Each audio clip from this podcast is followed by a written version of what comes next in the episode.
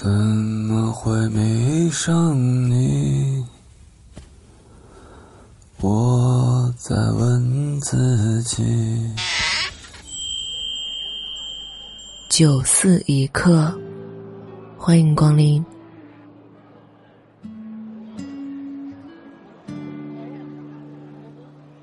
本节目由喜马拉雅独家播出。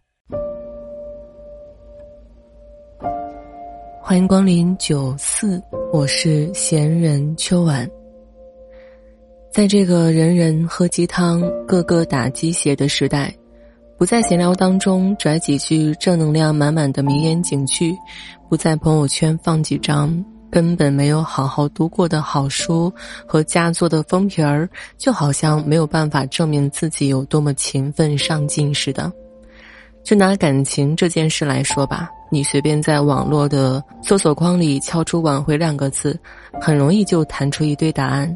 那些由情感专家们写出来的各种技巧、套路、方法、理论、战略、战术、手段、秘籍，无所不包。各类文章专著、视频、音频资料不计其数，反正总能找到你想要的答案。这些答案当中，自然少不了各种心灵鸡汤。在读这些鸡汤的时候，我们往往都会自我反思、检讨自己的不够努力、不够认真、不够坚持。我们或许会感觉到热血沸腾，仿佛又找到了一条康庄大道，满怀信心和勇气要去努力奋斗。然而，当你真正想要付诸实践的时候，又不知道从何开始，或是才刚刚开始就又回到原来的状态。折腾反复也未见成效，然后边饮鸡汤边懊恼。我们可能还会参照鸡汤当中的方法，急功近利、剑走偏锋，不仅未达到出奇制胜的效果，反而带来意想不到的不良后果。如果你不幸的喝了一碗毒鸡汤，那么后果就会更加的不堪设想了。既然是心灵鸡汤，真的会有优劣之分吗？这是必然的。香水都可能有毒，鸡汤也不一定都是良药。要知道，大麻和鸦片最早可都是麻醉剂，现在呢却变成了害人的毒品。我之前听朋友讲了一个他的朋友的故事，故事的女主角现在是一位两岁孩子的妈妈。两年前，那时候的她还没有结婚。跟外表俊朗的小虾在酒吧第一次见面之后就滚了床单，后面两个人一直有联系，但是小虾对他呢并没有多么的热情，只是有需要的时候就找一个酒店，天亮之后各奔东西。当然，条件不错的小虾偶尔也会买一堆名贵化妆品送给他，用各种包包来治愈他心中的不确定和不安全感。不过，爱玩的小虾好像。怎么也玩不够，对于结婚只字不提，他很困惑，于是就在身边找了一位情感专家寻求帮助。那位专家在分析了他们双方的具体情况之后，给他的建议是：你抓紧生一个孩子吧，拿孩子套住小霞，因为小霞的父母年纪也大了，他们想抱孙子的心情也很迫切。那之后呢，她怀孕了，父母逼婚。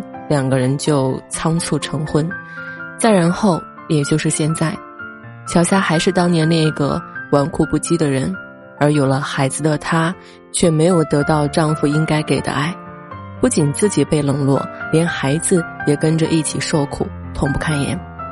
讲完这件事情之后，朋友跟我感慨，他说：“秋晚，你说现在这些都是什么人啊？你喜欢上了一个有妇之夫，他就让你去破坏别人家庭。”你想要挽回一个人的心，他就让你去通过肉体得到回馈；你想要跟他结婚，一起生活一辈子，他们就让你赶紧去生一个孩子，从而去拴住对方。可是这些真的是有用的吗？说到底，不过是旁门左道罢了。我不能说当年的情感专家给他的那个建议就是毒鸡汤，但是这个建议却实实在在的发挥了类似于。饮鸩止渴的作用，想拿孩子来套住一个浪子，最后造成难以挽回的悲剧，也是在意料之中的。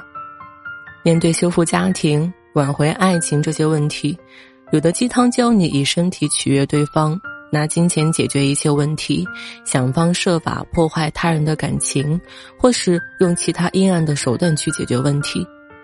极端的思想和拙劣的技巧，比正确的废话还要害人。所以，我们面对好鸡汤跟坏鸡汤，要擦亮双眼，理性判断，不然你吃了热豆腐难以下咽，吐不出来不说，还会烫得你无比难受。留得青山在，不怕没柴烧。与宁为玉碎不为瓦全。好马不吃回头草，跟浪子回头金不换。还有一个好汉三个帮，跟靠人不如靠己。我相信这些耳熟能详的话，在大家看来都是至理名言。那么，这些至理名言有绝对的对与错吗？我个人认为，在不同的境况情形之下，可能都是对的。这些道理只有活学活用、融会贯通了，才能发挥警示人、激励人，还有鞭策人的作用。《孙子兵法·虚实篇》当中讲到：“人皆知我之所以胜之行，而莫知吾所以制胜之行。”故其战胜不复而应行于无穷，这句话从字面上就能理解，意思是说，大家都知道我怎么用兵，用什么样的排兵布阵来赢得胜利，然而我是如何根据对方的排兵布阵来因形制胜的，大家就不知道了。如果下一次敌人排兵布阵的情况变了，我因形制胜的方法就不是上次的那一个了，所以我使用的方法是不会机械的重复的，而是根据实际情况变化无穷。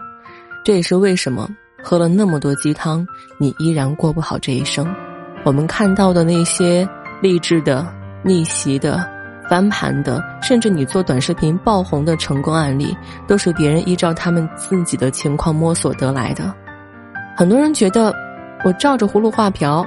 学着别人怎么在做，一模一样照搬就行啊！可是结果呢，却是残酷的。成功的毕竟少之又少。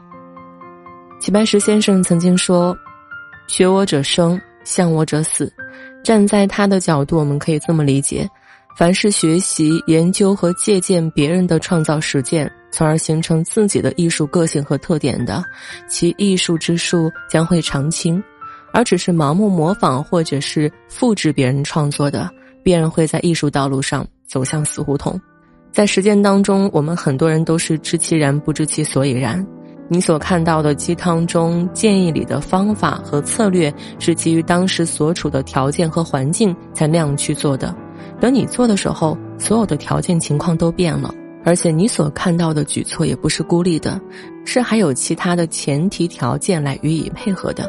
在你没看见或者不具备这些关联条件的前提之下，就照猫画虎，以为别人能做到，自己也可以，那必然会屡战屡败。